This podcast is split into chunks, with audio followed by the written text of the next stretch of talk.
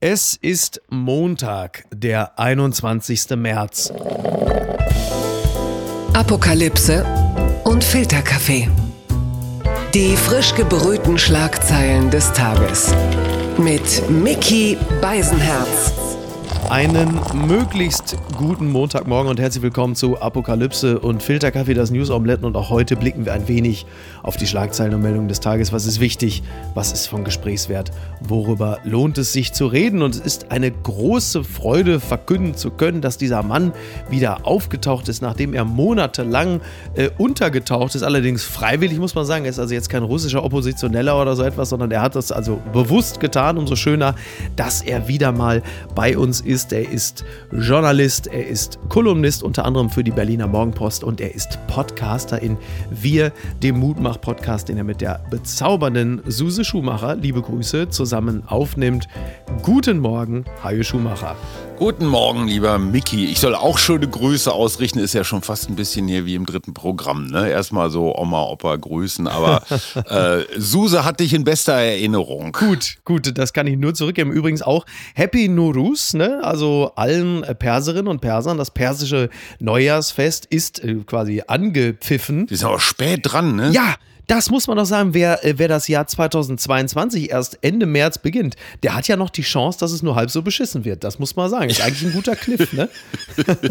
Wo, wobei diese Jahre uns ja immer, wir denken so, das letzte war eigentlich das beschissenste. Ja, und, ja. Aber irgendwie hat jedes dann, jedes Neue nochmal eine Überraschung mehr parat. Bin gespannt, was 2023, na gut, Ja, ja. Trump. Du, übrigens ähm, hat äh, Niki Hassania, liebe Grüße an dieser Stelle, mal geguckt, wann das persische Neujahrsfest im nächsten Jahr beginnt. Und da stand im Internet, das gibt es im nächsten Jahr nicht. Ach was. Also die Perser wissen offensichtlich schon mehr als wir. Die haben gesagt, das nächste Jahr wird also schon gar nicht mehr, gar nicht mehr eingeläutet. Wie das gibt's? Also die haben einen anderen Kalender, die haben irgendwie 800 Tage im Jahr oder? Ich oder? weiß auch nicht. Also, das ist irgendwie ein anderer Kalender und da beginnt das äh, dann äh, zu einem anderen Zeitpunkt. Ah. Aber Nikis Mutter, also, äh, die hat schon gesagt, doch, also, die hat sich offensichtlich über den Weltenlauf hinweggesetzt und die hat gesagt, da ist mir egal, was das nächstes Jahr gibt es auch Neues. Also, das ist auch schon mal gut. Übrigens, Hans-Dietrich Genscher, der große Hans-Dietrich Genscher, würde heute 95 Jahre alt werden. Wir erinnern uns natürlich alle, ne, Prager Botschaft. Ich bin gekommen,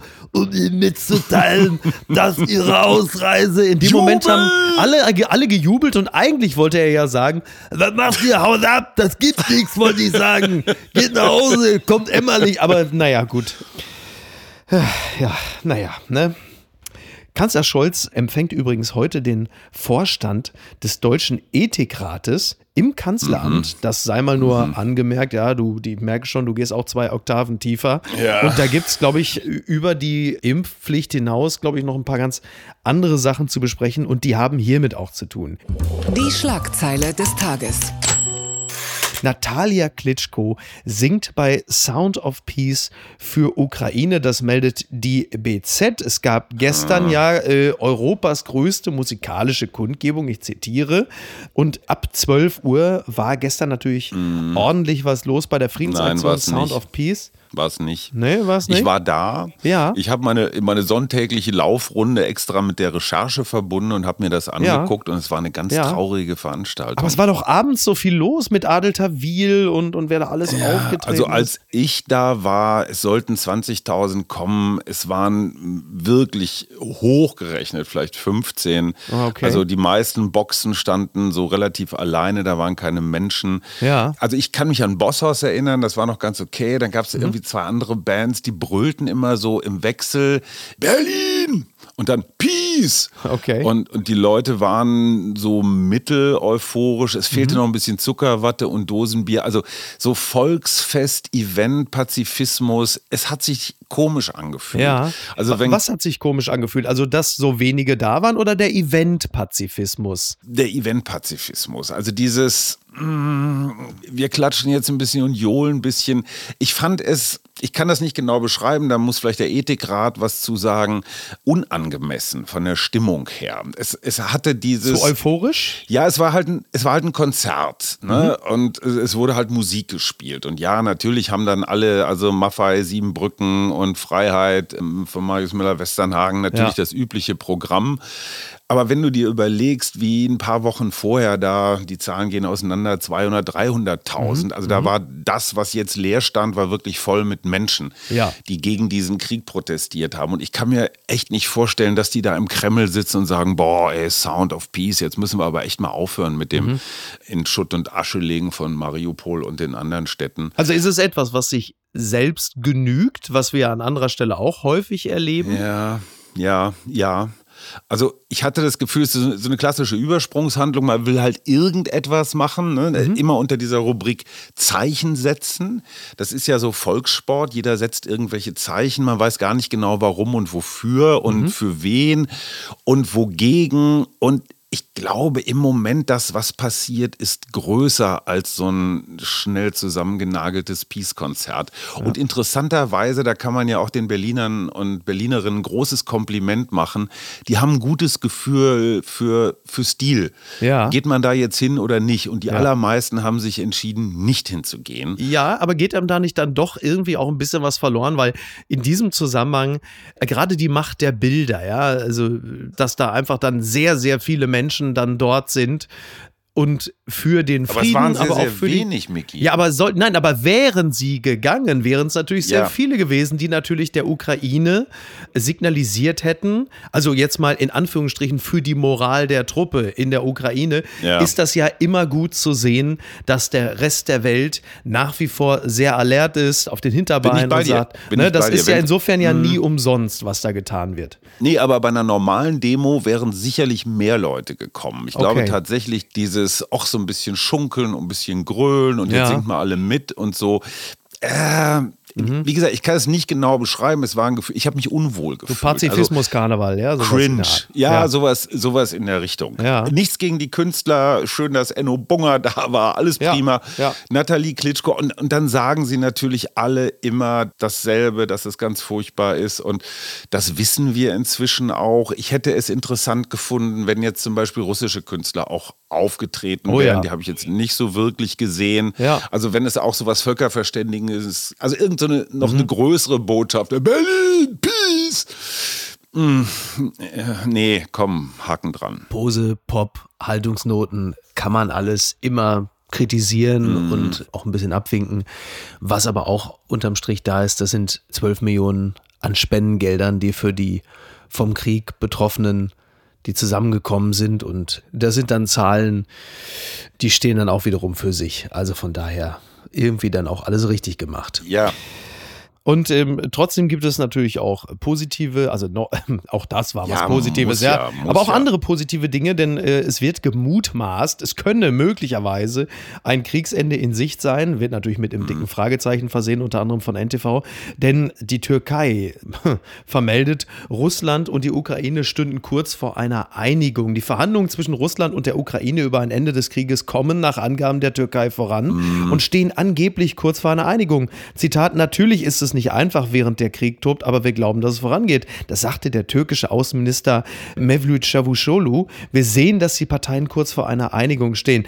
Das ist natürlich alles immer, wie sagt man so schön, mit Vorsicht zu genießen. Aber Schröder war auch, glaube ich, in Moskau, ne? Zum, Ja. zum Frieden machen. Ja, Das ich glaube, es äh, ist so in etwa in der Liga.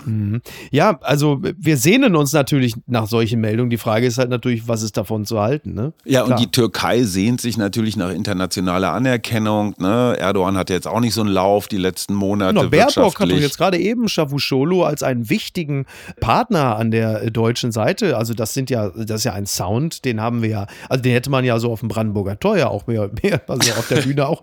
Also ist ja erstaunlich, dass man sagt, ach, ist ja auch ein. NATO-Partner. Also Genau. wir brauchen sie auch gerade. Und Ja. da muss ich mal, wo du den Namen der populärsten Ampelministerin Mhm. gerade hast fallen lassen, haben wir auch bei uns im Podcast äh, jetzt an diesem Montag ein bisschen größer abgefeiert. Ich finde wirklich großartig, wie diese Annalena Mhm. Baerbock, die ist vor genau elf Monaten ist die nominiert worden, ne? Von, Ja. weißt du, wo der Habeck noch so ein bisschen Ich verdruckst weiß. war. Ich Und, bereite jetzt ähm, Annalena die Bühne, bitte, das ist deine, genau. Also, ja.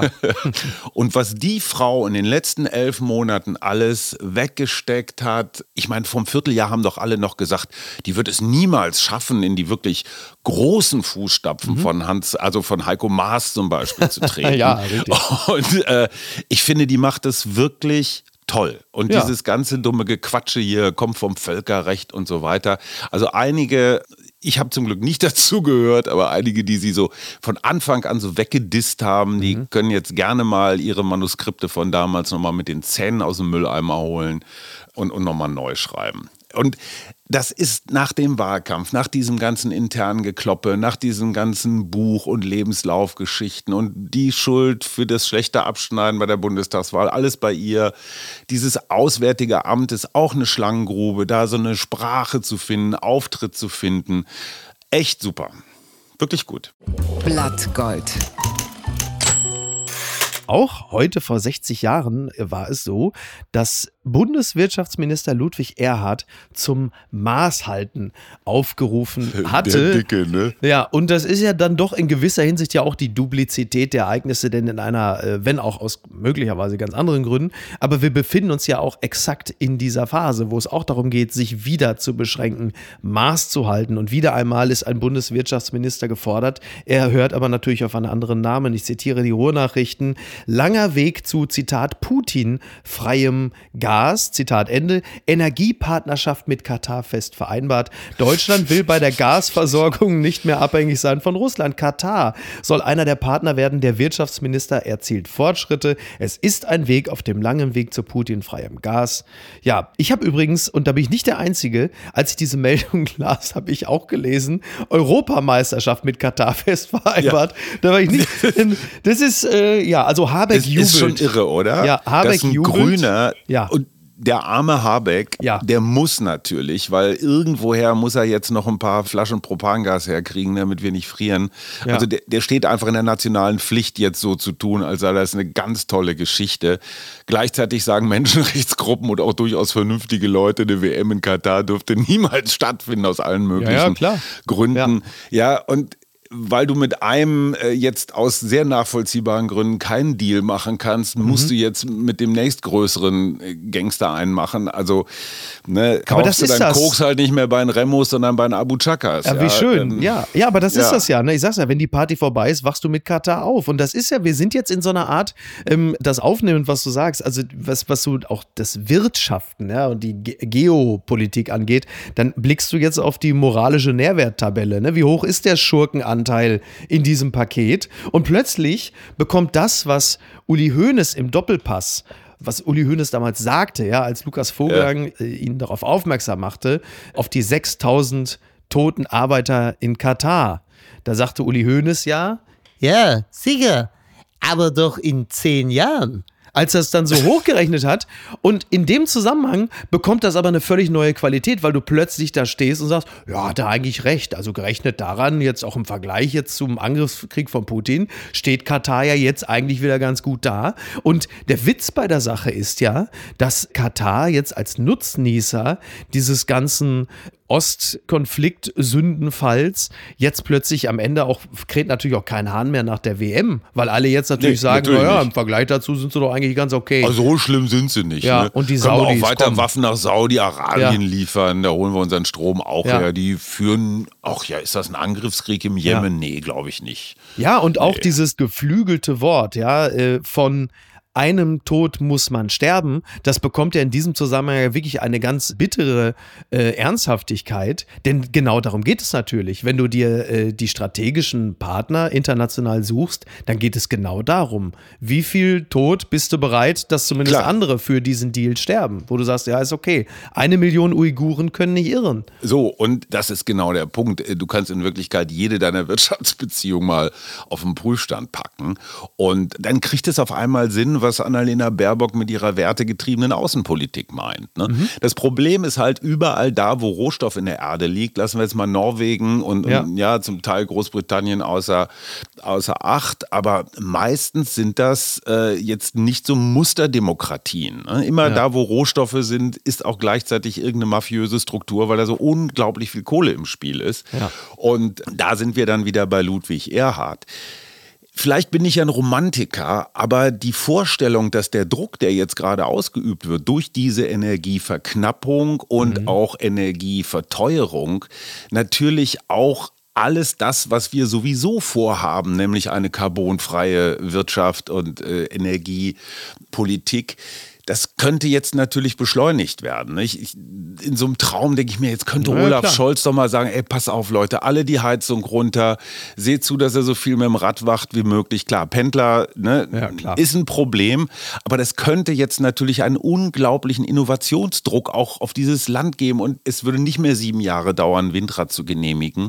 Ne, jetzt, man, man könnte jetzt mal so drei Die normative Jahre Ausnahme. Kraft des Faktischen. Ja, das wäre dann so ein bisschen wie Schröder und die Agenda 2010, ne, mit dem Rücken zur Wand kommen, jetzt machen wir mal was Verrücktes. Es könnte sein, dass ich dafür nicht wiedergewählt werde. Ne? Aber den Versuch könnte man unternehmen, jetzt einfach mal zu sagen, ey, wir machen es einfach schneller. Die Belgier haben jetzt die Atomkraftwerke zehn Jahre verlängert. Ja, das ist Äh, auch- ja, ja. Naja. Auch keine Lösung. Nee. Und da ist dieses Maßhalten vielleicht gar nicht so, so ganz blöd. Ne? Total. Ich, ich finde es halt nur spannend. Jetzt gerade dieser Tage hast du natürlich den Lindnerschen Tankrabatt und das ist ja, also ich Von der meine, die- FDP. Ja. Von der FDP Ja. wird auf einmal die Subvention rausgehauen und, und, Ja, und, Habeck spannend. sagt in Katar, alles dufte. Also Ja, es ist eine Ist schon echt spannend, ne? irre Welt gerade. Regenerative Energie sind Freiheitsenergie. Freiheitsenergie. Das ist immer noch mein. Lieblingssatz von Linda. Der ja, ja, ist für das die ist Ewigkeit. Irre eigentlich, ne? Ist wirklich irre. Übrigens, äh, weil du gerade Baerbock gelobt hast, da möchte ich in diesen Chor insofern einstimmen, als ich noch jemand anderen gerne loben möchte. Und das ist äh, Robert Habeck, der Bundeswirtschaftsminister. Ja. Ich finde es wirklich beeindruckend, die Art von Fassbarkeit, Ja. Aufrichtigkeit und auch Transparenz, in der er versucht, auch eine gewisse Form natürlich auch der, der Hilflosigkeit, auch moralischen Hilflosigkeit äh, der Bevölkerung näher zu bringen, indem er die Ja. Komplexität und diesen Anspruch, dieser riesige Anspruch, den diese Aufgabe gerade an ihn stellt, das auch mal begreiflich zu machen, auch ganz klar zu sagen, ich würde natürlich gerne, gerade er als Grüner, ist ja logisch, mich am liebsten sofort frei machen von russischem Öl und Gas, aber das geht halt aus gewissen Gründen nicht sofort. Und er, er schafft es, das hat er ja nun auch bei anderen Themen, 1,5 Grad Ziel äh, etc., immer wieder geschafft, komplexe Sachverhalte rhetorisch so gut und einfach zu schildern, dass man begreift, worum es geht. Und ich finde gerade auch diese, diese doch bis zu einem gewissen Grad ja auch diese Hilflosigkeit oder diese Komplexität. Ich finde, er lässt sich da ganz gut so in die Karten schauen und das Absolut. Äh, ist und das ist übrigens, das ist ein echter Qualitätswandel in der politischen Kommunikation, weil normalerweise ist das oberste Gesetz so, ich habe keine Schwächen, Ja. ich löse alle Probleme und klipp und klar zu sagen, ich habe hier ein Dilemma und ich kann nur zwischen Pest und Cholera entscheiden, es geht nicht anders und ich finde auch den Tonfall, in dem er das in den Talkshows und immer wieder erklärt, das ist übrigens das, wofür ihn die Schleswig-Holsteiner äh, sehr geliebt haben. Da gab es ja diesen Muschelkrieg und die Schweineställe, da war er Landwirtschaftsminister Ja. und da hat er mit der gleichen Methode gearbeitet. Und da denke ich mir, hey, so ein Philosoph und Lyriker kann man ja auch viel Böses drüber sagen, über deren Lebensuntüchtigkeit oder sowas, aber der ist wirklich ein echter Genuss, weil der aus diesem reinen, performativen, so ich bin der Größte, sich einfach mal verabschiedet und ja, Schwäche zeigt. Ähm, Das ist groß und das kann einem auch so den Glauben an die Politik zurückgeben, ne? weil es gibt nicht für alles sofort eine Lösung. Das hat mich überrascht. Also im Grunde genommen überhaupt nicht. Steigende Corona-Zahlen. Österreich verschärft Maßnahmen nach nur zwei Wochen wieder. Das berichtet Ja. der Tagesspiegel. Die Maskenpflicht in Innenräumen kehrt in Österreich zurück. Zudem werden wegen Personalmangel die Quarantäneregeln in Krankenhäusern gelockert. Österreichs Gesundheitsminister Johannes Rauch ist erst kurz im Amt und verschärft schon die Maßnahmen wieder. Äh, warum? Melden wir das, was da in Österreich passiert? Äh, weil- Wochen auch so ist. Vermutlich. Ja, Ja. naja, ich meine, sie haben am, am 6. März äh, trotz weiterhin hoher Inzidenzraten die Corona-Beschränkung weitgehend aufgehoben. Ne? Die Pflicht, eine FFP2-Maske zu tragen und viel weiteres. Äh, Das wurde alles beschränkt, öffentliche Verkehrsmittel äh, ne, und so. Und du, du denkst, also das haben wir jetzt ja nun auch. Wir haben ja jetzt an diesem Wochenende so, naja, also I've been looking for Freedom Day, sowas in der Art äh, zelebriert. Und natürlich wird uns das auch passieren. Es sei natürlich dazu gesagt, es ist schon, dass die Fallzahlen jetzt gerade deutlich zurückgehen, die Inzidenz sinkt. Aber wenn du natürlich jetzt in diesem Moment wie ich übrigens finde, unnötigerweise im Einzelhandel äh, und woanders dann plötzlich die Maskenpflicht aufhebst zum jetzigen Zeitpunkt, dann kannst du natürlich davon ausgehen, dass die Zahlen auch wieder raufgehen. Da Jein. stelle ich mir schon die Frage, muss man diese soften Mittel jetzt dann auch sofort aufheben? Also Also es ist natürlich auch ein Charaktertest für für Deutschland und seine Bürgerinnen und Bürger.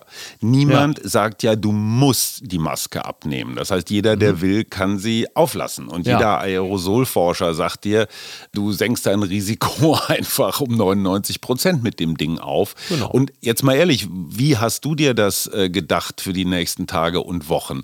Lässt du die Maske auf, da wo du sie jetzt noch aufhaben müsstest oder musstest? Oder genießt du auch jetzt mal wieder nicht blutige Hinterohrregionen zu haben? Naja, also ich könnte jetzt das Einfache machen. Ich könnte sagen, selbstverständlich, mein lieber Hajo, werde ich auch in Zukunft überall die Maske tragen. Die Wahrheit ist, es wird vermutlich nicht so sein. So, es wird so kommen, wie es immer kommt. Es werden ganz Klar. viele Menschen die Maske nicht mehr tragen und weil ich äh, auch als Herdentier wunderbar funktioniere, werde ich natürlich relativ bald nicht mehr der Einzige sein, der in den Innenräumen von Geschäften oder sonst wo die Maske trägt. Vielleicht Du, aber passiert jetzt, es noch aber in, jetzt in der Bahn oder jetzt so. Ne? Keine halluziniere Ahnung. ich nochmal. Ja, ja. Stell dir einfach mal vor, der überwiegende Teil der Menschen behält die Maske einfach auf. Mhm. Weil sie finden, und das haben wir in den letzten zwei Jahren gelernt, ja, äh, es hilft. Niemand ist gezwungen. Und es kann doch sein, dass die Herdentiere sagen, hey, dann, ne, vielleicht nicht überall. wenn das so ist, So, genau. fände ich nicht so schlecht. Naja, Und in der ich glaube, vollen Berliner S-Bahn ist es mit Sicherheit ganz sinnvoll, ne? Und sei es So. nur, damit du dir keine Grippe oder eine Erkältung holst. Auch das ging ja runter durch die Maske, ne? So, Also, also, insofern, ich finde das einen spannenden Charaktertest. Und Ja. das Gespräch hatten wir natürlich auch, Suse und ich. Und wir sind uns relativ einig, wir lassen die auf. ja. Glaubst du, dass du im Supermarkt schräg angeguckt wirst, weil du da der Einzige bist? Glaube ich nicht. Das wird irgendwie so so, schnell- halbe halbe oder so zwei ja, Drittel, das, ein das, Drittel sein. ja, das, das mag sein. Also ich finde, ne, also nur, dass das, ich finde das Prozedere, ja, also die Maske stört mich überhaupt nicht. Sie nervt mich eigentlich nirgendwo. Es ist jetzt nicht, es ist nicht geil, es ist nicht cool, aber es ist auch nicht so, dass ich, also ich fühle mich nicht befreit von der Maske, wenn ich sie jetzt dann nicht mehr tragen muss und denke, endlich, es ist mir wirklich weitestgehend wurscht. Sie nutzt ja, ne, das, das haben wir ja nun Und festgestellt. es ist das einfachste Mittel, du musst ihn nicht mehr impfen lassen. Er hängst dir nur das Ding vor die Nase und fertig ist. Ja. Also, ja, gut, aber das ist natürlich dann wieder so politische Trophäe. Ne? Boah, die FDP hat sich durchgesetzt. Genau. Karl Lauterbach ja auch in einem Akt von maximaler Flexibilität Mhm. findet das jetzt auch alles richtig. Mal sehen. Also in zwei Wochen reden wir wieder und dann wird die Maskenpflicht wieder eingeführt. Das gibt's doch gar nicht. Putin wettert gegen den Westen im 12.600 Euro teuren Loropianer-Mantel. Das berichtet der österreichische Express. Nächster Fehler der Öffentlichkeitsabteilung des Kreml. Russlands Präsident Wladimir Putin wetterte bei seiner Showrede gegen den, Zitat, dekadenten Westen und die eigenen Oligarchenfreunde und trug selbst einen feinen Luxusmantel. Also nochmal, ne, das Stück von Loropiana kostet 12.600 Euro. Ja, aber das war doch so eine Wurstjacke, so eine Ski- oder Ja, ja, Irgendwas-Jacke, ja, ne? sowas. Ja, der, hat wahrscheinlich einfach gedacht, weil sie ganz ehrlich, wenn ich schon auftrete wie bei einer Rallye von Ja. Trump, dann kann ich mich auch kleiden wie Melania. Und dann hat er gesagt, komm, dann schnapp ich mir das Ding. Das kostet übrigens umgerechnet, ja, 12.600 Euro sind umgerechnet 1.512.000 Rubel oder Nächste Woche sind es doppelt so viel. ich wollte es gerade sagen, genau, natürlich. Ja. Aber machen die auch Rollkragenpullover, Loropianer? ja, also er hatte ja einen an. Ich kann meine jetzt alle wegwerfen, ne? weil demnächst Ja, ich noch so als Putin-Liebchen noch irgendwie in der Öffentlichkeit gelabelt. Ja. Muss man Weil- aufpassen. Ne? Wer modelt denn eigentlich für Loropianer? Also gibt es da irgendwie so Signature-Promis? Also ich weiß nur, dass mein Freund Ergün, der das französische äh, Restaurant bei uns hier äh, leitet, dass der immer Schuhe von Loro Piana trägt. Die stehen ihm hervorragend. Aber da Echte? werde ich ihn natürlich, echte Loro Pianas, den werde ich natürlich morgen damit hänseln und sagen, Ja. du bist ja hier auch so ein Putin-Fanboy, ne? So, Ja, das ob das für die Marke ein Gewinn ist, so imagemäßig? Na, wahrscheinlich nicht so cool, ne? Oder? Ich habe keine Ahnung. Ja, ja. Möllemann hat immer gesagt, ey, äh, Hauptsache schreib meinen Namen richtig. Ne? Stimmt. Ja, Möllermann, der ist natürlich auch wirklich eine absolute Erfolgsgeschichte. Also, ich sag mal so, für Putin und Loropiana, da heißt es Daunen drücken und wir gucken einfach mal, was da passiert. Übrigens, das muss man gerade noch sagen, das, das äh, ist noch ein bisschen untergegangen. Es ist übrigens gerade so, dass Russland die Ukraine zur Kapitulation in Mariupol auffordert. Also, die haben äh, am heutigen Morgen sollten sie es jetzt dann wohl langsam mal gesagt haben. Ich tippe jetzt mal darauf, es wird wohl eher nicht passieren, nach allem, was da gerade so zuletzt Also das Wort ist. Kapitulation ist im Wortschatz von Herrn Zelensky, glaube ich, nicht vorhanden. Ist es eigentlich, weil wir gerade kurz in den modischen Bereich abgebogen sind, wir können doch ziemlich fest davon ausgehen, dass innerhalb der nächsten äh, zwei bis drei Wochen der Zelensky-Look, also olivgrün, Absolut. Äh, dass Ja. das in der Modebranche jetzt aber ein ganz großes Ding wird. Ich glaube, die Sonderkollektionen werden jetzt irgendwo zwischen Zara und Prada jetzt aber gerade voll rausgehauen. Bin ich mir ziemlich Absolut. sicher. Also ich, ich habe auch noch so ein, so ein olles Oliv-T-Shirt, aber ganz, ganz hinten im Schrank. Aber ich glaube, in diesem Sommer kann man es wieder rausholen. Oder so äh, blau-gelbe Raumfahrtanzüge. Hast du das mitgekriegt auf der, auf der äh, ISS? Ja, ja, ja. Ja. Ja, aber gibt es unterschiedliche Meldungen. Ne? Also es, Ja. es soll so sein, also man hat äh, daraus geschlossen, dass die russischen Kosmonauten, die auf der ISS angekommen sind, die waren ja in gelb-blauen Anzügen, dass das eine politische Botschaft sein soll. Es wird aber offiziell gesagt, nein, nein, es war halt nichts anderes da, beziehungsweise Komm. ja, ja, ja, ja, das sei aber die korporative Farbe der staatlichen technischen Universität Moskau, was Ja, man halt ja. so sagt, wenn man jetzt nicht unbedingt direkt im Gulag landen will. Aber ist natürlich, wir werten das einfach mal als Solidaritätsgeste. Das passt für mich in diese Serie von Huch, da ist die Fernsehübertragung auf einmal Ja, ja. unterbrochen. Ich glaube, das ist so eine Art passiver äh, kleiner Sabotagedrang von vielen Russen und Russinnen, die einfach versuchen, so, was geht, was kannst du hier machen, Absolut. ohne dass du direkt äh, einen Kopf kürzer gemacht wirst. Und normalerweise sind sie blau-weiß und sie sind immer blau-weiß. Mhm. Ausgerechnet jetzt blau-gelb, das kann kein Zufall sein. Nein. Und da kann man jedem, der sich das ausgedacht hat, einfach nur sagen, wow, Hut ab, toll. Gucken mal, wer da spricht. The London Economic meldet, Farage says it is universally known moms have a thing for me in cringe-worthy promo vid. Why not give your mom a gift she can cherish forever? Ja, wir erinnern uns, äh, Nigel Farage, mit Sicherheit, wie versuche ich das jetzt ähm, diplomatisch auszudrücken? Ein Eine, Fliegenschiss der Geschichte. ja, danke. Du hast mir die Arbeit genommen. Der, der, ehemalige, äh, der ehemalige Chef der Brexit-Partei, natürlich also mittlerweile ja nun bei allen gänzlich durchgefallen, der macht jetzt äh, dadurch ähm, auf sich aufmerksam. Er hatte letztens schon mal irgendwie zum Valentine's Day, zum Valentinstag, konnte man schon Grußbotschaften von ihm bekommen, also gegen Geld. Und jetzt bietet er das nochmal an zum Muttertag, weil er selber sagt, dass er bei Müttern speziell also wohl extrem gut äh, ankomme. Und für gerade mal sieben, nein, 63 Pfund kann man dann persönliche. Glückwünsche von Nigel Farage bekommen. Und, Ja, wenn äh, man schnell enterbt werden will, dann muss man Absolut. das machen. Ja. Also für mich die rührendste Geschichte rund um Mütter seit äh, Psycho. Und also das ist ja toll. Ne? Da gibt es demnächst Geburtstagsgrüße von Gauland bei TikTok oder so. Und es wird natürlich wie üblich im Internet natürlich auch wieder schamlos ausgenutzt. Also er spricht dann Grüße ein. Dann hat einer bei ihm einen Gruß bestellt für einen sogenannten Hugh Janus. Und wenn man das so wie bei Mo, dem Barbesitzer bei den Simpsons, wo dann immer Bart anruft und sagt, ist hier jemand, der Reinsch heißt, äh, dann, äh, dann grüßt halt Nigel Farage äh, a guy Huge Anus, Huge Anus. Äh, greetings to Huge Anus. Ähm, wo du gerade Mütter sagst, ne, Ja, das finde ich ja. einen ganz spannenden Punkt, weil meine Frau, die ja äh, manchmal verrückte Ideen hat, die sagte, die Mütter sind eigentlich Unter anderem dich zu heiraten. Ja, Ne, du, aber ja schon fast, fast 30 Jahre. Ne? Ich habe mich lange, lange verstellen können. ähm, die sagt, der einzige Moment, wo Putin wirklich schwach geworden ist, war, Mhm. als Mütter von gefallenen Soldaten, also ihren Söhnen, Mhm. auf dem Roten Platz in Moskau demonstriert haben. Ja. Du kannst so ein altes russisches Mütterchen kannst du natürlich schlecht von deinen Schergen irgendwie zusammendreschen und abführen lassen. Ja. Und Suse sagt, stell dir mal vor, die Mütter Europas würden jetzt alle in so einem großen Marsch, gibt es tatsächlich ein, ein, historisches Vorbild aus dem Jahre 2018. In Israel, da sind äh, jüdische, arabische, palästinensische Frauen, nur Frauen, Mütter, ganz in weiß, Ja. äh, durchs ganze Land gezogen. Also in so einem Martin Luther King Marsch. Und Ja, jetzt das stell dir mal vor, die Riesenkraft würden alle, die würden alle zusammen nach Kiew laufen und einfach so eine Menschenkette um diese Stadt bauen. Okay, ich gebe zu, auch ein bisschen idealistisch, aber. Ja, aber, äh, aber auch sehr, also im besten Sinne zeitgeistig, denn äh, da hatte ich mit Niki mich auch drüber unterhalten. Es ist ja eben auch nicht mehr so wie jetzt in den 30ern, ohne die Frauen aus den 30ern herabwürdigen zu wollen, aber da war die Mutter, Definition der Mutterrolle ja auch noch anders. Da Ja. hattest du acht Kinder und da war man irgendwie in gewisser Hinsicht, ähm, das ist jetzt natürlich wahnsinnig herzlos, was ich sage, aber wenn da mal vier fehlten, dann war es auch noch mal ein bisschen was anderes als heute, wo die. Mutter-Kind-Beziehung noch mal viel weniger von Pragmatismus geprägt ist und das muss man ja auch einfach sagen. Und zwar auf der ukrainischen und auf der russischen Seite, was da bereits jetzt an persönlichem Elend geschaffen wurde durch diesen wirklich in jeder Hinsicht sinnlosen, nutzlosen Angriffskrieg, das ist ja verheerend. Und dass da die Mütter plötzlich aufstehen und sagen, wir machen das nicht mehr mit.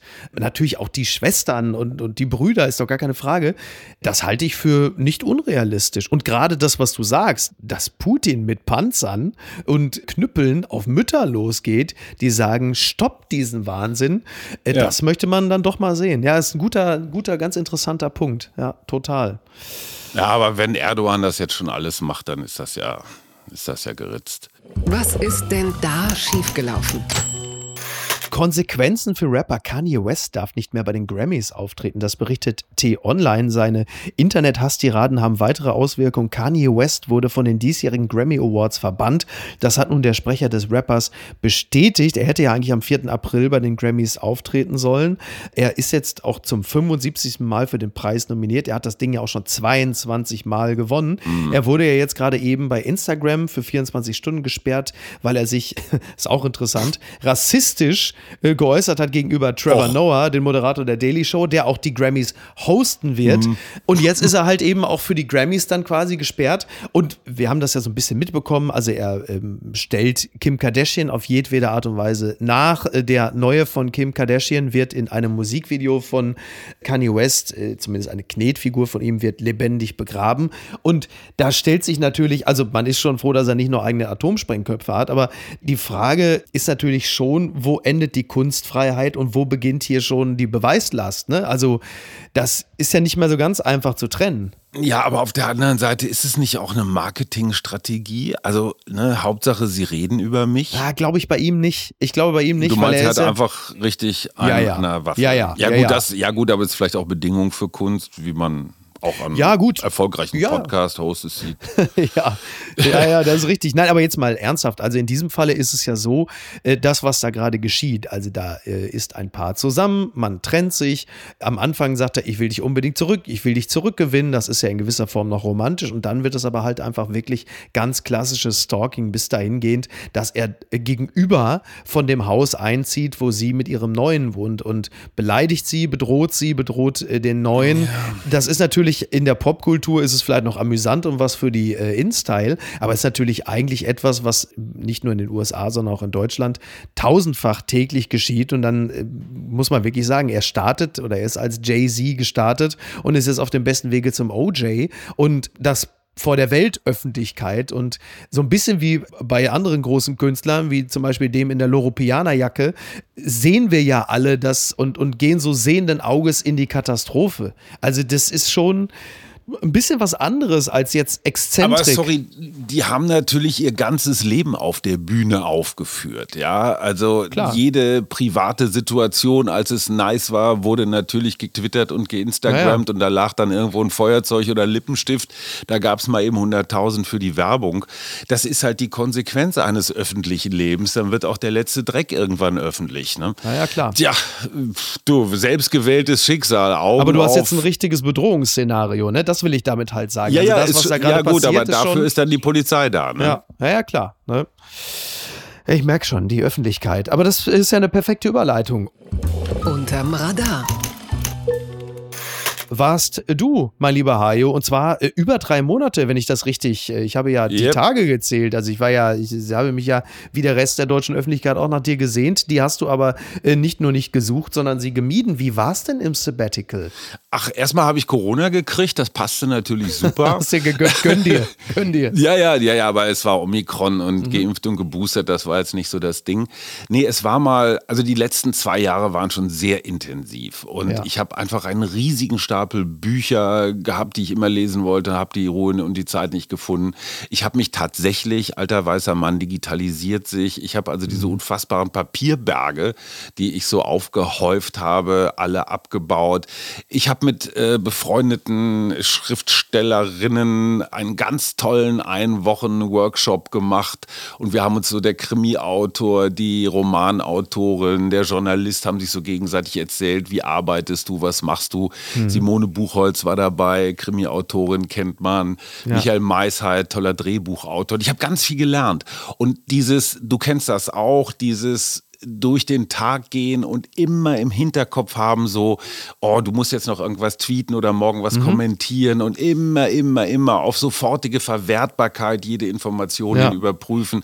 Das ist schon echt anstrengend. Das ist auch so ein Leben im Außen. Und ja, jetzt habe ich mit meinem kleinen 11. Klasse ne, so Oberstufenklausuren vorbereitet. Ich habe die Küche neu gestrichen, die Fahrräder endlich mal Aber wie wieder schwer repariert. ist es dir gefallen, ähm, dieses ja nun auch sehr reichhaltige Weltgeschehen nicht in der Öffentlichkeit zu kommentieren, weil es ja auch etwas ist, also klar, ne, die intrinsische Motivation, aber es gibt ja nun auch sehr viele Menschen, die durchaus sich für das interessieren, wie du die Situation bewertest und beurteilst. Konntest du dich Ja, diesem sorry. Drang entziehen? Also offensichtlich konntest du es, aber wie schwer war es? Sagen wir mal so, es gab jetzt keine Demonstration vom Brandenburger Tor, dass irgendwer um meine Meinung gebeten hätte. Das ist auch eine ganz, ein ganz schönes Erden. Und ich gestehe, es ist ein bisschen so wie in der Betty Ford Klinik, so die ersten zehn Tage sind hart. Da hat man so diesen nervösen Daumen und will irgendwas loswerden und dann denkt man sich, ach guck mal, es ist ja sowieso alles gesagt, nur von mir halt nicht. Äh, es ist ja nicht so, dass da wahnsinnig viele neue äh, originelle Gedanken kommen und einfach mal so medialer Konsument zu sein und in der Süddeutschen auch mal Geschichten zu lesen, die ja, die man sonst vielleicht nicht gelesen hätte, weil man sie nicht sofort braucht. Es war echt totaler Luxus. Wobei ich habe gearbeitet, eben nur nicht aktuell. Ne? Ich habe einfach so, ich habe mindestens fünf verschiedene Romananfänge und Buchideen, die ich dann von den meisten habe ich mich verabschiedet, was übrigens auch eine Entscheidung ist, dass so so Sachen, die man immer so im Rucksack mit sich rumschleppt, ach, das müsstest du noch und dieses. Also ich habe so ganz an ganz vielen verschiedenen ja, Fronten darf man gar nicht sagen, also Baustellen habe ich jetzt einfach mal das Loch zugemacht und äh, den Bauzaun abgebaut und es fühlt sich, also ich fühle mich ordentlicher an innerlich. Kannst du das nachvollziehen? Ja, ich kann deinen Gedankengang nachvollziehen. Bei mir ist es noch ganz schön unordentlich, aber das wird es auch noch eine Weile bleiben. Aber was ich an dieser Stelle nun mal wirklich sagen möchte, ist, dass ich sehr, also nicht nur ich, sondern ich glaube alle, die es hören, sehr glücklich sind, dass du wieder da bist. Denn du hast Ja, uns gefehlt. Du hast uns ja, da, gefehlt. ach danke. Das, ja, das, ich, wenn es kein Podcast wäre, würdest du sehen, dass ich jetzt erröte. nee, das ist, ist auch schön. Ne? Und ich bin ja freier Unternehmer, ich bin ja nirgendwo angestellt, kann mich Ja. auf nichts verlassen. Ich habe auch tierische Angst davor. Das kann ich nur mal sagen, das ist so mein Dämon. Ne? So, oh, boah, keiner, du gerätst in Vergessenheit, keiner will mehr Ja, was klar. von dir. Ne? Ja, So Radio, so eine 1, Urangst. Radio 1 sagt, äh, pass mal auf, das hat hier freitags die äh, Kollegin Holstein und die anderen haben das auch toll gemacht, du brauchst gar nicht mehr wiederzukommen. Die Sorge ist ja da. Naja, ne? und das Tollste und gleichzeitig auch brutalste war so die, die Erkenntnis der eigenen Überflüssigkeit. In unserem Mutmach-Podcast hat mein großer Sohn Paul, 27 mit Suse zusammen, also seiner Mutter, ja, mich völlig vergessen gemacht. Also nicht nur ersetzt, sondern andere Generationen, andere Themen, andere Sichtweisen, frech, überraschend, mutig. Und das ist so erfüllend und ein solches Glück zu sehen, dass die eigenen Kinder da auch Spaß dran haben, nachdem sie am Anfang vielleicht erstmal so ein bisschen verächtlich geguckt haben, was machen die Alten da. Naja, und mehr Glück geht eigentlich nicht. Ja. Und wie gesagt, ich hatte ganz viele Sachen vor. Ich hatte ein Forschungsprojekt, ich wollte nach Afrika. Hat alles nicht stattgefunden. Auch das so eine spannende Geschichte. So, was erwartet man von sich selber? Und da musst du doch was machen. Und du kannst doch jetzt nicht eine Woche irgendwie so nur rumlesen. Doch, kannst du. Ah, fantastisch. Halleluja. Dann lies halt einfach jetzt den Rest der Woche weiter. Ich möchte an dieser Stelle noch ganz kurz meinen äh, lieben Freund Christian Vogel grüßen. Der hat nämlich heute Geburtstag. Und weil du gerade vom Erröten sprachst, lieber Hajo, wir wissen, es äh, scheint jetzt schon wieder ganz mächtig die Sonne. Wie sagt man so schön, nicht nur im Münsterland, die Sonne hat schon Kraft. Deswegen äh, möchte ich gerne kurz noch hinweisen auf Ili Elua. Das ist eine mineralische Sonnenlotion für den täglichen Gebrauch. Sie ist vegan, tierversuchsfrei und korallenfreundlich. Das kann ich allen nur empfehlen. Jetzt schon mal damit einschmieren. Fantastisches Zeug. Jetzt hast du das auch noch gehört, Hajo, ne? Auch du, weißt du, die für die Haut ab 80. Ja, ja, du, absolut. Absolut. Äh, Macht das auch Falten raus? Es macht auch Falten raus, ist toll. Die alleine Ja. die, die Creme-Packung sieht schon toll aus. Da hat man schon direkt, das ist wie Urlaub im Grunde genommen schon aus Also so, eine, so der Loro-Piana-Mantel äh, im, Exakt. Äh, genau, fürs Gesicht. Der Loro Piana Kosmetikregal. Mantel Ja, sehr fürs gut. Gesicht, genau. Siehst du, da hast Genau du mein das. Ding. Ja, aber wasserfest, ne? Und für jeden Hauttyp geeignet, parfümfrei. Also toll. Hajo, das schmieren wir uns, da schmieren wir uns beide mit ein und legen uns Ja, dann einfach mal. direkt aufs Tempelhofer Feld. Blank. Hajo, vielen Dank. Das war wieder sehr schön. Schön, dass du wieder da bist. Niki, bis zum nächsten Ich Mal. wünsche eine gute Woche. Mach's gut. Bis Ja, dann. auch. Ciao. Ciao. Tschüss. Apokalypse und Filtercafé ist eine Studio Bummens Produktion mit freundlicher Unterstützung der Florida Entertainment. Redaktion Niki Hassania. Executive Producer Tobias Baukhage. Produktion Hanna Marahiel. Ton und Schnitt Niki Fränking.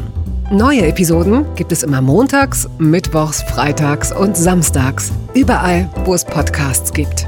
Stimme der Vernunft und unerreicht gute Sprecherin der Rubriken Bettina Rust. Ich dachte ja, wir machen einen Podcast zusammen, Joko, und dann ähm, hängen wir einfach ab, einmal die Woche, unterhalten uns ein bisschen lustige Alltagsbeobachtung, manchmal politisches Ja. Take, dies, das, Feierabend. Was stattdessen passiert, ich muss Sport machen. Schöne Naja. Scheiße. Auf eine gewisse Art und Weise ist es aber auch abhängend. Ne? ja gut, ähm, das ist aber so, so eine Entwicklung, die man natürlich nicht kommen sieht, wenn man einen Podcast beginnt, wo man aber, wenn man einen Podcast hat, wie wir beide, der jeden Donnerstag erscheint, äh, und Sunset Club heißt, sehr dankbar darüber ist, dass zum Beispiel ein Gast wie Kai Pflaume sagt, hast du nicht Bock auf eine Klimmzug-Challenge? Ja, und jetzt mache ich seit zweieinhalb Monaten, trainiere ich Klimmzüge. Bald ist es soweit. Die große Auflösung, habe ich es geschafft, einen Klimmzug zu schaffen. Also habe ich es geschafft, ihn zu schaffen. Und die Laune ist im Keller bei mir, außer natürlich, wenn wir uns unterhalten miteinander. Aber den Rest der Zeit, den ich nicht mit dir Podcast mache, mache ich ja Sport. Ja, äh, schaltet doch einfach ein und hört rein. Wir würden uns sehr freuen. Und wenn es euch nicht gefällt, sagt es bitte keinem.